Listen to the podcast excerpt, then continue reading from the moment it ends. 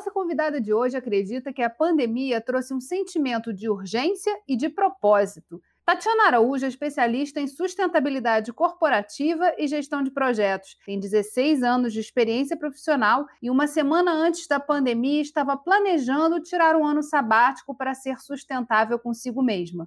Bem, vocês já devem ter imaginado que não deu, né?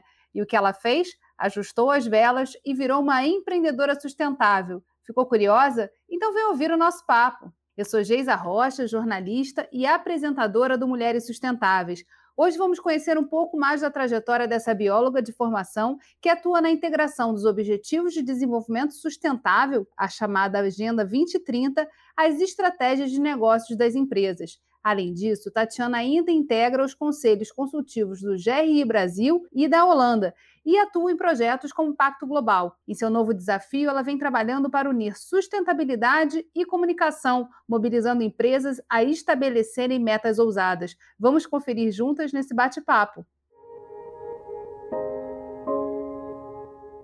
Tati, conta um pouquinho como é que começou esse teu envolvimento com o tema da sustentabilidade. Olha, eu poderia dizer que começou talvez uns 4, 5 anos atrás, quando eu comecei a atuar de forma mais direta na área. Mas eu acho que no fundo, no fundo, começou na Eco 92, quando eu fui lá com 11 anos de idade, me encantei com aquele mundo. É, talvez foi isso que me levou a fazer biologia. Eu sou bióloga, ecóloga, é, trabalhei por anos na área de meio ambiente e acabei depois migrando para a sustentabilidade, entendendo que enquanto eu trabalhava na questão ambiental, eu estava muito ligada à questão de atendimento legal. E aí a gente começa a enxergar que a gente pode ir muito além do atendimento legal, né? A gente pode fazer a diferença. E foi quando eu migrei para sustentabilidade, uns cinco anos mais ou menos atrás. Nessa trajetória, você já é, teve oportunidade de conectar com outros países, de ver outras experiências, de principalmente trazer essa temática para as empresas. Na sua visão, como é que está hoje esse quadro? Né? A gente vê crescendo essa questão do ISD é, e, e, é um ponto importante né, para a gente colocar, trazer as, as empresas para essa agenda da sustentabilidade. Mas como, como se dá essa dinâmica e como é que acontece também a parceria entre, outra, entre as instituições para fortalecer essa agenda junto às empresas e às indústrias? Bom, é, o tema de ESG, ele já, como você falou, né, ele está muito mais forte ultimamente. E talvez em função do momento da pandemia foi o momento que ele ganhou mais força. E não só a questão em relação à questão da pandemia, mas no momento que esse tema ele se uniu ao setor financeiro. Então, as pessoas começaram a entender, o mercado financeiro começou a entender qual a relação entre os aspectos ambientais, sociais e de governança com os riscos reais para a empresa. É, então, foi realmente ajudou a dar esse, esse start. E o que, que como é que isso chega para gente, né? essa onda, digamos assim, chega para gente? Geralmente, os países, Europa, Estados Unidos, já são países que estão investindo muito na agenda e começam a cobrar isso, tanto da sua cadeia de fornecedores, tanto como, como os investidores. Então, as nossas grandes empresas que estão na Bolsa de Valores recebem essa demanda a partir do momento que elas recebem, elas precisam fazer esse reporte da, das ações que estão sendo estabelecidas e começam, consequentemente, a monitorar também a sua cadeia de valor. Então, com isso, nesse momento, eu diria que é um momento onde a gente já tem várias grandes empresas no país que estão atendendo a, a requisitos ESG e isso começa a migrar para pequenas e médias empresas também. Um movimento bem forte. E é muito interessante que você já de cara coloca justamente esse ciclo, né? Na verdade, é, começa com uma demanda financeira de, que vai gerar impacto nos investimentos, na decisão de investimentos é, daquelas empresas, só que ela vai gerando um, um, efeito em cadeia, né? Em que chega lá o pequeno fornecedor. Só que a, a, a maneira de se colocar, né, diante de tantas obrigações que passam a ser exigidas e olhadas para isso, é, é, se torna também importante. Quer dizer, você precisa fazer um processo de conscientização dessas empresas e as grandes empresas podem sim ser esse, esse vetor de capacitação para dar conta né, dessa, dessas exigências. Uhum, não, sem dúvida. É, a conscientização ela é importantíssima e tanto as grandes empresas conscientizando empresas menores, como é, organizações que ajudam na conscientização também das grandes empresas. Então, eu trabalhei durante alguns anos no CEBED, que é o Conselho Empresarial Brasileiro para Desenvolvimento Sustentável, que atua engajando empresas de grande porte. É, hoje em dia eu estou atuando junto com o Pacto Global, que tem também, por meio dos Objetivos de Desenvolvimento Sustentável, esse engajamento para que empresas assumam metas associadas aos ODS e metas de, de alto impacto também, metas ambiciosas. É, e aí, com isso, a gente começa a movimentar de uma forma mais forte o setor, tanto atuando junto com as grandes empresas, quanto movimentando essa cadeia. E aí, essa participação das instituições, né, de organizações que é, empurram essa agenda, que chegam para conscientizar as empresas né, do valor que isso tem e de como isso pode ser trabalhado internamente, junto aos funcionários, é, é, uma, é um trabalho assim, muito interessante. Né? Você podia contar um pouquinho mais como é que funciona, por exemplo, atuação do Pacto Global nesse processo? Bom, é, aqui uma fala como uma participante, né, só para registrar que não é uma fala institucional do Pacto. Mas organizações como o Pacto, elas têm uma movimentação junto com as empresas, tanto em formato de orientação então, tem grupos de trabalho para discutir determinados temas, engajamentos e alguns programas específicos. Então, atualmente eu estou participando de um programa que é o Ambição pelos ODS, que é um programa com 23 empresas que estão se, se preparando e se engajando para assumir altas metas de alto impacto dentro dos Objetivos de Desenvolvimento Sustentável. E com isso a gente passa por todas as metas de implementar, de conversar com as outras os outros setores dentro da empresa, entender quais são os indicadores, quais são os dados que a empresa já tem, aonde que ela pode chegar, se ela pode ir um pouco além daquilo que ela estava pensando e, e, se engajar ainda mais. E é um movimento que vai no dia a dia. Então, a gente, dentro do programa, por exemplo, tem desde oficinas que são realizadas em grupos, tem assessorias individuais, e aí é onde eu entro conversando com cada uma delas para a gente adequar a realidade do, do programa e entender dentro da estrutura das empresas. E essa sistematização é fundamental, né? Porque muitas vezes as empresas já têm é, metodologias que incluem a questão da sustentabilidade, mas não tem isso no nível da consciência, né? Não sabem que são fatores que vão valorizá-la é, para o público externo. Então, é, assim como tem o GRI, né, que é uma ferramenta importantíssima para ajudar a organizar esses dados, na, na, gestão pública a gente usa o plano de logística sustentável. Tem mais ou menos essa mesma função de tentar levantar as informações e ver, estabelecer metas e começar a trabalhar então na gestão dos resultados disso, né? Observando os resultados e estabelecendo novas metas e aí avançando nessa questão da sustentabilidade. Queria que você falasse um pouquinho também do GRI, assim, como é que é, porque um dos principais desafios é a medição do impacto, né? Às vezes a gente começa a fazer as coisas, mas como, como saber exatamente qual é o rumo que tem que ser tomado, quais são as, as melhores decisões para poder ajustar a agenda empresarial à agenda da sustentabilidade? Uhum. Bom, é, o Pacto é uma organização que sem, sem fins lucrativos, multi-stakeholder, e é importante colocar isso, que ela é multi-stakeholder, porque é uma organização que escuta diversos profissionais nos setores, tanto setor privado, terceiro setor, setor no caso, sociedade civil e setor governamental e de diversos países, para conseguir estabelecer esses parâmetros de medição de uma forma global.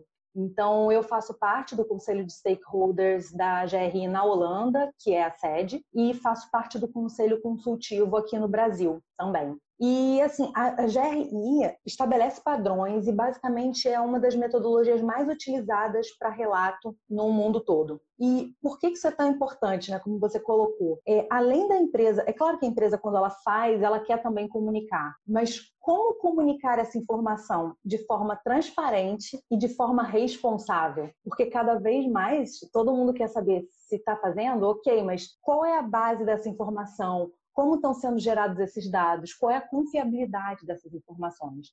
Então, a GRI traz essa metodologia é, e, e, esses indicadores de forma que ajuda as empresas a endereçar as informações. E, e para mim, assim, uhum, claro. Permite também falar. comparar esses dados, né? Porque, na verdade, se você consegue levantar dados, uma, num, é, consegue comparar as empresas, consegue ter métricas que, é, que, que, deem que dão uma visão mais geral é, do quadro, né? Do que, que a gente tem de desafio pela frente. Sim, exatamente. Você pode pegar um relatório de qualquer país no mundo. Se ele foi feito com uma base de RI, você já sabe quais indicadores que vão ser relatados ali, reportados, ou pelo menos qual é a indicação para reporte. E isso ajuda até para as empresas terem referências, usarem como benchmark. Então, pegar e entender, peraí, o que, que aquele meu concorrente ele está fazendo no sentido de sustentabilidade? Porque o que eu acho interessante é que quando a gente fala em sustentabilidade, na verdade a gente tem mais parceiros do que concorrentes. Então é aquela empresa que concorre com você no mercado, mas quais são as ações que ela faz em prol do ambiente, em prol das pessoas e em prol de governança e transparência. A é gente consegue fazer esse balanço.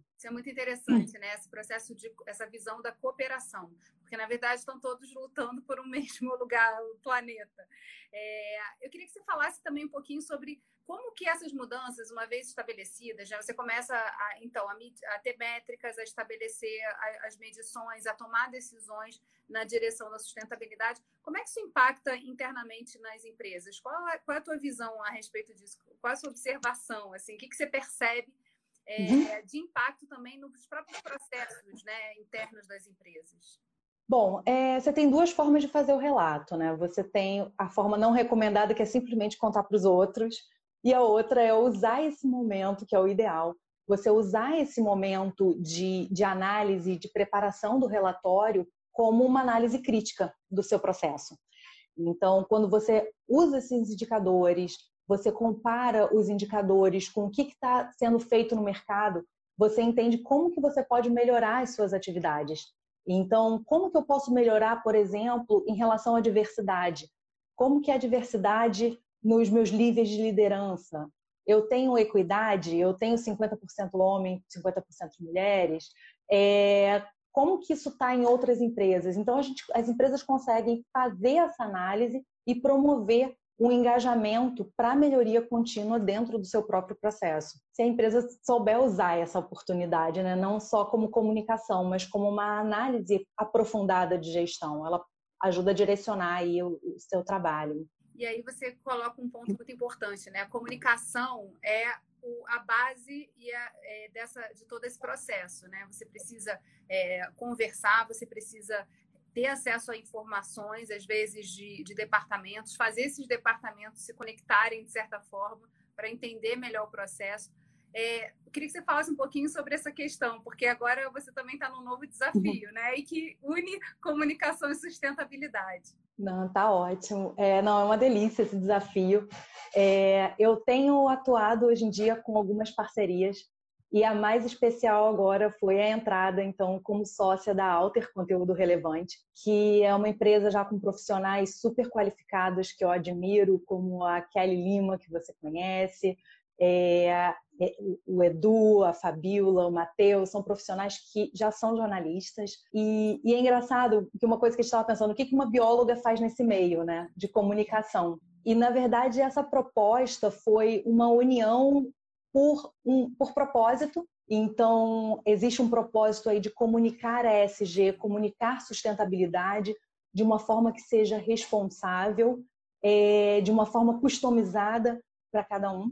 E aí eu entro com esse conhecimento de base técnica de sustentabilidade junto com uma equipe que comunica como ninguém. Então me dá uma tranquilidade também de saber que são pessoas super responsáveis na comunicação, que sabem a responsabilidade da transparência nesse processo e a gente consegue fazer trabalhos incríveis juntos, como, por exemplo, o trabalho de, de relatório de sustentabilidade, porque tem toda uma parte técnica que existe fazendo a análise de materialidade da empresa. Então, quais são os temas relevantes, mais importantes para aquela empresa? Quais são os indicadores que aquela empresa utiliza? Tem toda essa parte técnica. Só que na hora de contar, se for eu, Tatiana, contando, eu vou usar todos os meus termos técnicos que ninguém vai entender. Então, geralmente nesses trabalhos, você tem uma equipe de jornalistas que vai traduzir aquela informação com base técnica na linguagem que todas as partes interessadas possam entender, que esse é o objetivo quando a gente fala em comunicar, né? Não adianta só a gente divulgar, mas a gente tem que saber qual o público que a gente quer atingir. Então, se é o público dentro das empresas, se é o público externo, se é a comunidade, se são os investidores, tudo isso a gente consegue adequar nesse conteúdo. E é um processo de ensinar a contar histórias, né? Quer dizer, de trabalhar também essa, essa, essa narrativa é, voltada à sustentabilidade, que interessa a todos os públicos, mas também precisa chegar de formas diferentes. Em alguns vai ser a certificação que chega na frente, em outros vão ser matérias impressas no jornal, em outros vão ser mídias sociais aí também que tem um papel super importante. E você, e você assim, já tem essa veia, né? Quer dizer, já trabalhou muito essa questão de é, estar em lugares em que você é, também é, leva informação a esses públicos. Então, ajuda também nesse processo, né? Não, com certeza. E é até engraçado, porque a gente brinca, é, são, são pessoas que trabalham com comunicação, mas a maioria não gosta de estar em frente, à frente das câmeras. Então, a Kelly brinca, fala, Tati, vai lá, você vai falar então, você então tá bom, então a gente negocia, a gente passa. O importante é passar a mensagem. E cada um faz essa passagem de mensagem da forma que se sente mais confortável. E com essa, essa união, digamos assim, a gente consegue abrir um leque de diversas frentes. Então, tanto em conversas numa live, conversas virtuais, como uma passagem de um texto muito bem redigido, é, é, artigos em mídias importantes, a gente consegue fazer abarcar todas essas frentes. E me conta, Tati, é, como, é que, uhum. como é que tem sido esse processo da pandemia para você e para e o teu trabalho? A gente falou aqui de novos desafios, entrada numa, numa novo empreendimento, do trabalho que você já faz nesses diversos conselhos e, atuação junto às empresas. Mas eu queria saber assim, como é que foi a pandemia, como é que foi esse processo da pandemia é, e como você se ajustou a ele é, para poder continuar uhum. navegando? Bom, o processo de pandemia trouxe uma grande mudança para mim, Geisa, porque antes, antes da pandemia, no início do ano, desde o final de 2019, eu estava com uma sensação de que eu trabalhava com sustentabilidade, mas de alguma forma eu não estava sendo sustentável com a minha vida. Então eu coloquei no balanço e falei, ok, é, o lado financeiro está bem estabelecido, mas e os outros pilares? E o meu pilar ambiental, quando eu penso que o meu corpo é a minha casa, o meu meio ambiente, eu estou cuidando? Eu estou cuidando do da minha casa, eu estou me relacionando com a minha família, com meus amigos. E, e não, eu tava a, a, dinâmica de trabalho estava bem puxada. Muita viagem, a gente não tinha antes essa facilidade que hoje em dia tudo é reunião agora virtual, né? Então tinha uma série de viagens e aí eu tinha resolvido que eu ia dar uma parada para me reequilibrar. Falei, bom, quer saber? Vou tirar um período sabático. E aí, olha o momento que eu decidi, né?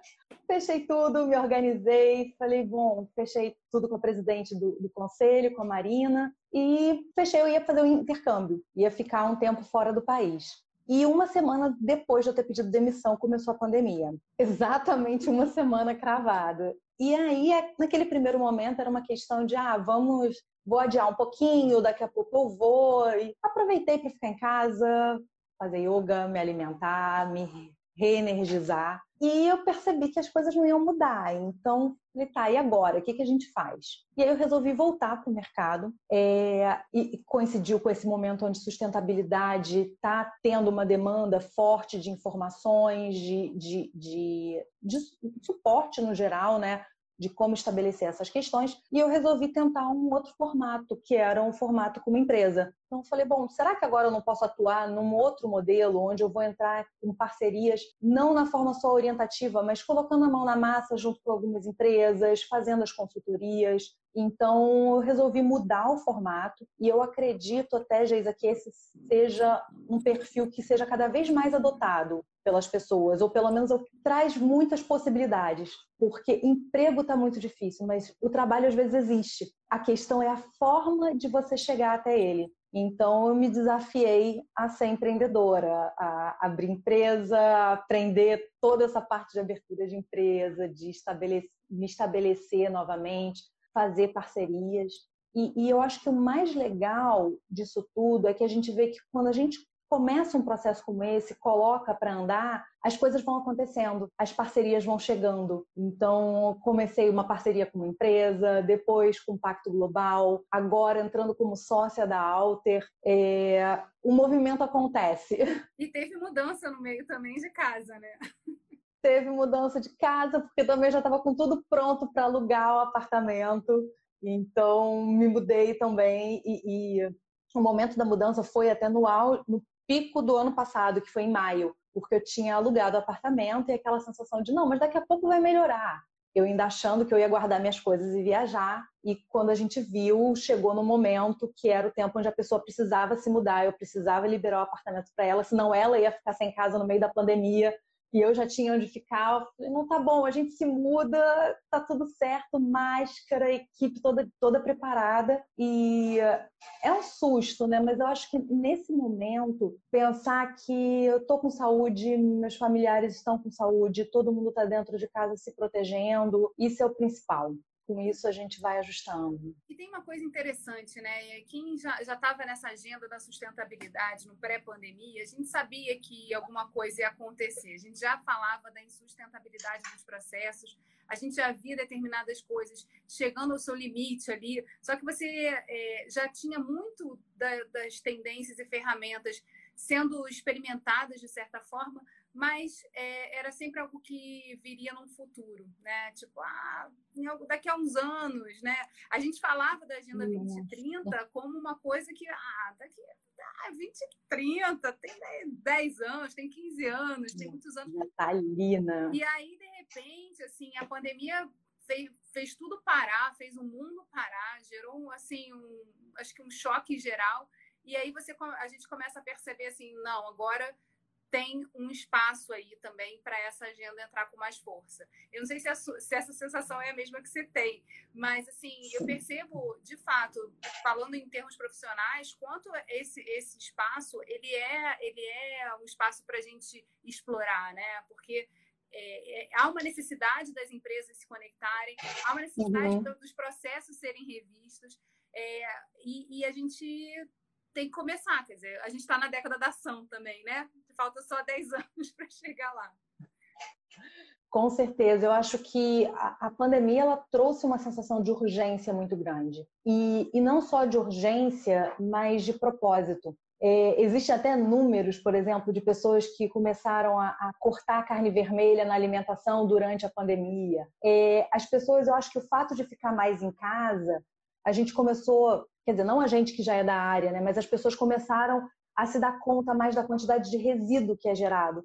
Porque quando ele é gerado na rua, você está no, no, no, no, restaurante, você não está vendo aquela produção. Quando você está na sua casa fazendo a compra dos alimentos, desembalando e, e, cozinhando dentro de casa, você começa a ver que a, a quantidade de resíduo que a gente gera é enorme. Então, eu acho que essas questões começaram a levantar um debate na sociedade de uma forma geral, uma preocupação de como contribuir, o que, que eu posso fazer para ser melhor para o mundo. E isso entra de duas formas né, nas empresas. Entra tanto pela questão das cobranças de investidores, de, da sociedade, assim como os próprios funcionários, eles começam a, a se sentir mais pertencentes das organizações quando ou, ou mais associados a essas organizações que têm um propósito alinhado. Então, hoje em dia, por exemplo, até o RH fala sobre isso, que é, você ter, um, ter essa, essas ações de propósito aumentam o engajamento da sua equipe, é, diminuem rotatividade, porque cada vez mais as pessoas estão buscando se aliar a empresas, a ações, a, a, questões que, que vão deixar algum legado no mundo, ou pelo menos vão reduzir, mitigar a, as suas ações negativas. Né? E essa, e essa questão né, de como a gente une essas pontas e como as, é, o que a gente passa a consumir também precisa falar a mesma língua, eu acho que também desperta assim, a responsabilidade né, do que, com o processo como um todo. Agora, há muitos desafios aí nessa questão do rastreamento. Né? A gente ainda não tem sistemas. Uhum. É, governamentais, não governamentais, assim, é, estruturados para conseguir avaliar todo esse processo, né? Você ainda tem muita coisa a ser implementada para que você consiga ter clareza sobre o, e controle também sobre todo o processo, junto, por exemplo, a fornecedores. É, como, como, como, que essas instituições hoje trabalham isso, né? Como, como que um relatório como, por exemplo, o GRI é, analisa e avalia isso, ou, ou abre essa, uhum. essa necessidade, né? Olha, nesse ponto eu não traria nem a, o relatório GRI. Eu acho que tem uma outra linha que é interessante nesse, nessa conversa de como trabalhar essa, endereçar esses novos desafios, que é a parte de inovação. que está cada vez mais forte conversando com sustentabilidade. Então, várias empresas, elas têm, e isso acaba sendo uma, uma grande oportunidade para startups, por exemplo, porque no momento que a gente tem grandes empresas tentando endereçar é, questões de sustentabilidade e a gente não tem uma tecnologia para isso, o caminho são inovações. Então, muitas vezes vai vir uma startup com uma solução, por exemplo, de rastreabilidade, que vai se unir a essa grande empresa e vai trazer a, a, a solução. E hoje em dia, assim, existem alguns caminhos, né? As empresas elas têm feito hackathons ou, ou, chamadas onde elas expõem aquele problema. Então, como você deu o exemplo de uma rastreabilidade, por exemplo, de produto, é, e coloquei aí quem tem soluções para me trazer e promove aquela disputa de pequenas startups que vão trazer vão trazer e vão receber um financiamento para alavancar a ideia. E tem alguns fomentos também. Eu cheguei a trabalhar na Firjão um tempo com um fomento chamado Embrapi, que é um fomento governamental de inovação para, dependendo do lugar, pode ser associado à sustentabilidade, dependendo do instituto que recebe aquele fomento. Então, existem caminhos aí que associam sustentabilidade com inovação e acredito que vai ser uma duplinha boa para ajudar a gente a endereçar esses problemas que hoje em dia a gente não tem solução ainda. Né? É, e, e, justamente porque viabilizam aí a, a, a, o nascimento de novos empreendimentos, né? A gente está falando aí da oportunidade de uma grande empresa investir num, num em, numa solução que ela vai usar, uhum. né? Que ela já tem ali o mercado garantido daquela solução e ela pode testar aquilo e, e aquilo virar uma solução que possa ser é, entregue para outras empresas, né? Então tem toda uma oportunidade aí também de geração a partir da inovação de processos mais sustentáveis. Com certeza. É, e assim, é, o interessante é as empresas que começam a se engajar nesse processo, elas acabam sendo pioneiras no movimento. Então, ainda que é claro que em alguns casos, por exemplo, uma, uma inovação, uma nova tecnologia vai estar protegida em função de lucro, mas na maioria dos casos, quando isso está associado à sustentabilidade, é, aquela empresa ela ganha um diferencial por ela estar tá abrindo uma linha no mercado, por ela estar tá à frente, puxando o movimento e depois a gente consegue alavancar outros processos, outras empresas dentro do processo. Mas acho que cada vez mais é interessante a gente convocar que as empresas sejam aí pioneiras no processo, né? Sejam essas que vão começar a, a desbravar o movimento. É, não é um movimento que uma parte só consiga levar, é, trazer soluções, né? Não é só o governo, não é só, não é só a sociedade, não são apenas as empresas, eles têm que trabalhar juntos, integrados e dialogando permanentemente. Né? Eu acho que nesse ponto a gente falou de comunicação, o diálogo é fundamental reconectar essas partes, né? entender qual é a função de cada um nesse processo, eu acho que se torna aí um, um imperativo para que a gente possa trazer sustentabilidade para toda a cadeia, para todo o processo. É, e aí também comece a perceber as, as, mudanças que isso gera, né? Porque a gente fala aí ah, muitas vezes de substituição de produto, de, de, uma, de uma logística reversa mais, mais é, organizada. E aí, como que isso também pode impactar nas comunidades, né, que estão ali no entorno das empresas e que, e que podem também gerar soluções para aqueles resíduos ou para outras coisas que surjam aí nesse processo. É, nessa agenda de, de resíduo, é, existe um mundo, né? Quando a gente pensa, e hoje em dia até é, o pensamento vem está vindo além até da questão da logística reversa, mas a gente começa a pensar em economia circular. Então, não apenas como gerenciar aquele resíduo na ponta, mas será que eu não posso olhar para todo o meu processo e reduzir lá no início, entender que eu posso fazer uma troca de um produto, de uma matéria-prima, é, eu posso otimizar o meu processo de forma a reduzir, por exemplo, uma embalagem, e aí com isso sim reduzir a quantidade de resíduo, para só no final ter essa questão de logística reversa. E, e, hoje em dia, uma, uma questão que eu tenho visto, Geis, até em função da dificuldade da implementação de forma integral da Política Nacional de Resíduos Sólidos, porque ela depende muito dos municípios, né? É uma lei nacional, mas que a, a operacionalização dela é em nível de município. E, em função disso, muitas empresas têm feito parcerias com cooperativas de catadores. E aí conseguem incluir a sociedade é, uma parte da sociedade que às vezes não é tão privilegiada no processo, né?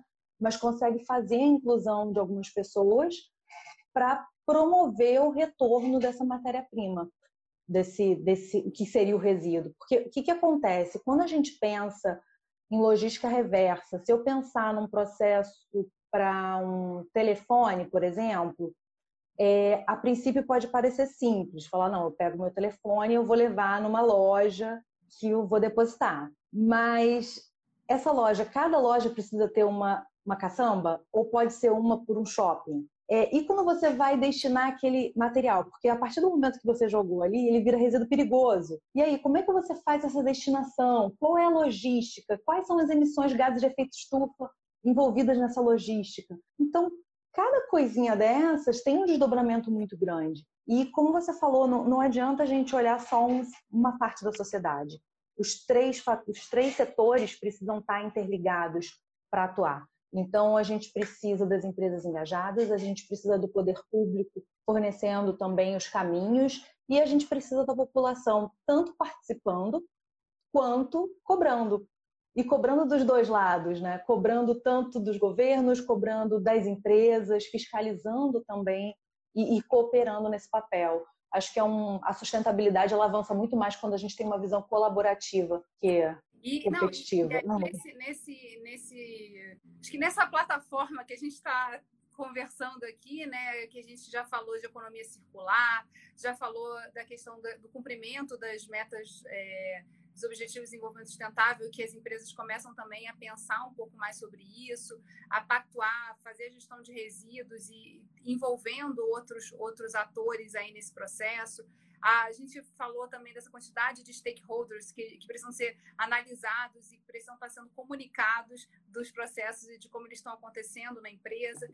E a gente começa a perceber é, que também tem, tem a capacidade de geração de negócios né, a partir disso. A gente é, tem aí a necessidade de ter hubs, de ter instituições que vão fazer a ligação entre essas pontas, que vão ajudar a identificar quem pode resolver aquele problema. Então, isso também gera muita oportunidade na ponta para pessoas trabalharem justamente no conhecimento e na, uni, uhum. na união de pontas para poder fechar esse grande círculo aí que precisa acontecer, né? Sim, e, e, eu acho que assim como surgem oportunidades, é, é, importante que as pessoas estejam abertas a novos caminhos, até para poder aproveitar essas oportunidades. É, tem um estudo do, do Fórum Econômico Mundial, eu não lembro exatamente o número, mas ele fala de uma quantidade absurda de empregos que vão sumir, mais uma quantidade equivalente de novos empregos que vão surgir. E exatamente porque o mundo está mudando. Então, às vezes, o que você precisa são pessoas que vão conectar ou pessoas que vão coletar as informações e te trazer de forma. Porque, assim, informação a gente tem demais hoje em dia. Agora, quais são as informações que são válidas e quais não são? Então, às vezes, você tem uma curadoria nessa análise. Você tem, até na parte de comunicação, por exemplo, é, lembrando, tem uma a News, da ESG, é, que foi lançada também em parceria da IPBR e com a Alter, é exatamente porque tem informações de ESG em vários lugares saindo, mas você não consegue ler todos os jornais. Então, hoje em dia, uma das soluções trazidas é exatamente uma news que vai coletar essas informações e vai trazer exatamente aquilo que você é, é, precisa saber para começar o teu dia. E tem algumas nesse sentido, né? Então tem para ESG, tem para parte política, tem e são novos negócios, são novas visões, são novas formas de trabalhar o mundo. E acho que a gente tá, tem que estar tá realmente abertos a isso. Até a minha atuação, por exemplo, para mim é novo, é claro que tem um monte de gente que já atua dessa forma, mas assim, eu tive que me abrir também para um novo momento e falar, tá, por que, que eu preciso estar necessariamente com uma empresa só, eu não posso estar fazendo uma atuação diferente no mercado, conectando pessoas, ainda mais eu já passei por tantas instituições, eu conheço tantas empresas, então às vezes esses papéis de, de pontes são novas funções no mercado também. Exatamente. E é muito interessante né, a gente perceber é, porque a grande, a grande preocupação quando a gente fala né, dos empregos que vão desaparecer, que já estão desaparecendo, é justamente sa é saber se as pessoas que estão nesses empregos elas vão ter a possibilidade de fazer a migração para os novos. Não necessariamente isso vai estar acontecendo no mesmo lugar, no mesmo espaço, no mesmo espaço físico. Mas a gente hoje, com a, com, a, com a questão da digitalização dos processos e a própria próprio mundo que a gente foi obrigado aí a, se, a, a, conhecer, a se conectar, que é o da internet, das reuniões online, etc. e tal, também uhum. fez com que muita gente é, se visse diante da, do desafio de pegar algo que estava ali, completamente novo, inexplorado, e fazer daquilo um, um instrumento para dar continuidade ao seu trabalho. Então, assim, é, a gente também percebe nesse processo que há um, um, um, tempo de aprendizado hoje muito mais acelerado também por essas tecnologias e que é possível a gente pensar que sim tem, é, pode ser que muitos empregos sumam em determinados lugares mas tem a possibilidade a partir do momento que a gente consegue treinar é, pegar as, as, assim as, as competências que as pessoas já reúnem para poder direcionar para essas oportunidades que estão surgindo uhum. Não, acho que você colocou um ponto super importante, Geisa, que assim, a gente consegue olhar também por dois lados, né? A gente tem o lado, os ganhos, o, ônus e o bônus, né? Da, desse processo. Como bônus, digamos assim, você consegue adaptar também até para novos formatos. Por exemplo, eu estou no Rio e eu estou fazendo um processo onde eu atuo com empresas de vários cantos do Brasil. E eu faço uma reunião seguida da outra. Então, uma hora eu estou no Rio, daqui a pouco eu estou em São Paulo, na outra eu estou no Ceará entre aspas, né, fazendo as reuniões. Isso possibilitou é, novos formatos de trabalho. Mas, por um outro lado, a falta é, existe uma parcela da, da, sociedade também que acaba sendo excluída nesse processo. Então, acho que nesse ponto vem essa visão é, forte também do poder público de, de, talvez ver como acolher e como reduzir essa, essa desigualdade. Né? Então, como que, por exemplo, essas pessoas podem ter acesso a uma internet, acesso a computadores, para entrarem nesse mundo, senão cada vez mais a gente vai aumentar essas diferenças. É, Isso é um ponto bem delicado. As demandas da própria pandemia mostraram, né, uma, um, acenderam aí determinadas necessidades e, e, principalmente nessa questão da inclusão digital, é, eu acho que é uma das mais importantes, né? Porque não adianta a gente falar desse novo mundo se a gente não tiver as pessoas integradas a ele, se a gente não tiver os alunos podendo acessar todas essas ferramentas e instrumentos. E, e, mas é muito interessante também que a gente consegue perceber, né? É, com, com, a aceleração dos processos de, de ensino, como que houve uma migração né, dos encontros é, presenciais para os virtuais e como determinadas questões como logística, né, transporte das pessoas, o, o que se gastava com isso pode ser destinado, então, a, por exemplo, ter um chip do celular para a pessoa poder de casa acessar e, aquele conhecimento e poder atuar. Então, assim, é importante também a gente estar de olho nas oportunidades que surgem da própria criatividade humana, que ao perceber o problema, ela busca formas de solucionar, né, de reajustar é, as fontes de custo é, e também investir no que é necessário para colocar de pé aquela solução é, que a gente precisa para o momento. Acho que tem também um papel muito grande das empresas e que muitas assim deram show nesse momento de, de, de pandemia, né, ao uhum. mobilizar as, as forças, ao direcionar recursos, ao entrar no momento da emergência entendendo que a sociedade como toda precisa agir, né? A gente tem, tem uma parte é, pessoal que a gente pode investir na, na, solução de problemas que estão muito perto, né? Não, é verdade, realmente. E, e houve um engajamento muito forte, né?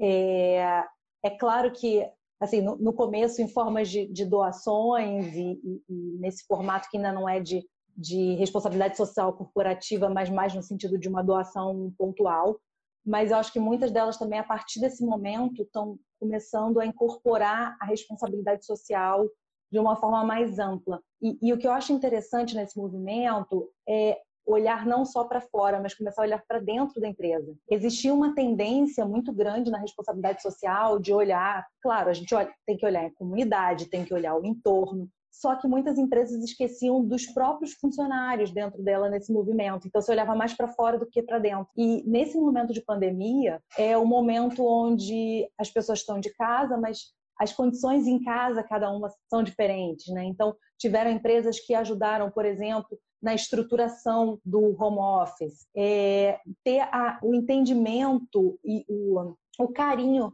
de compreender que aquele funcionário ou aquela funcionária tem uma criança em casa, que às vezes vai entrar correndo no meio da reunião, e isso vai acontecer.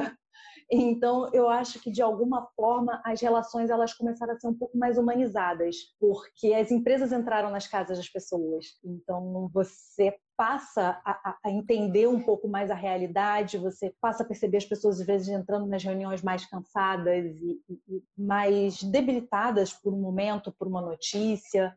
E, e aí muitas empresas também estão entrando com a questão de recurso de apoio psicológico, de um suporte, ou algumas até de tentar tirar um dia menos reuniões online por conta desse cansaço também do, do mundo virtual. Acho que essa pandemia veio para mudar muito essas relações. É, eu acho que até nessa, nessa questão você estava falando e, e, eu lembrando aqui, é porque a gente tinha um costume do tipo, ah, deixe seus problemas lá fora, aqui você vai trabalhar e você vai ser o profissional que a gente espera que você seja.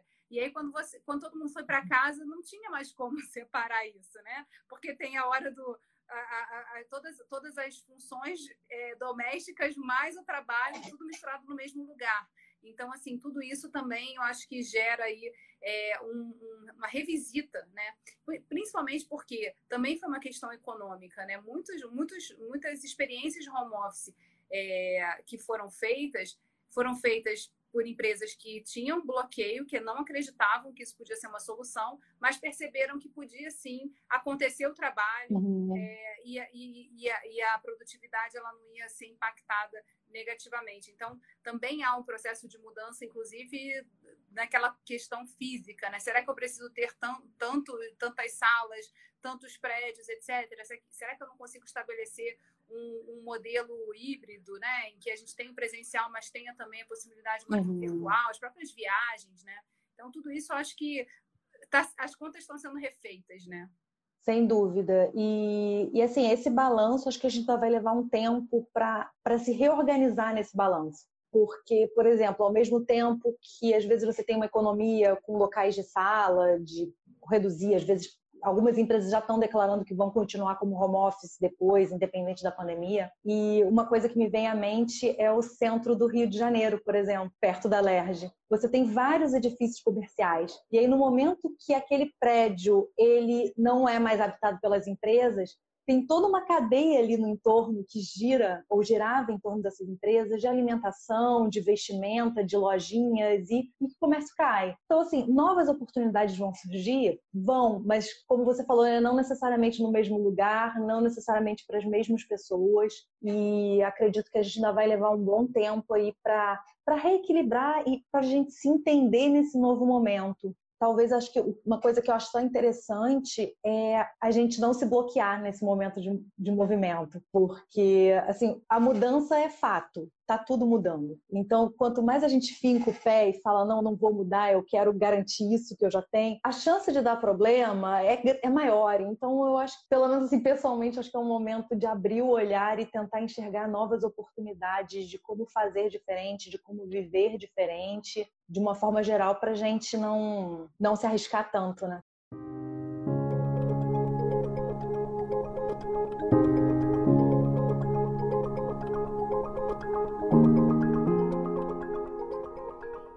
Encontro bacana, né? Queria agradecer a Tatiana por ter nos ajudado a refletir sobre esse momento que vivemos. Os impactos da pandemia estão e estarão por aqui por muito tempo. Precisamos de criatividade e empatia para continuar. Bem, nosso episódio termina aqui. E aí, o que está achando dos programas? Conta para mim nos comentários. Tem sugestões? Gostaria de ouvir alguém aqui? Sugere que eu corra atrás. Semana que vem tem mais mulheres sustentáveis. Se inscreve no nosso canal para não perder nenhum episódio e encaminha para os amigos que precisam conhecer também essas mulheres incríveis. Eu espero vocês aqui na próxima quarta-feira. Até mais!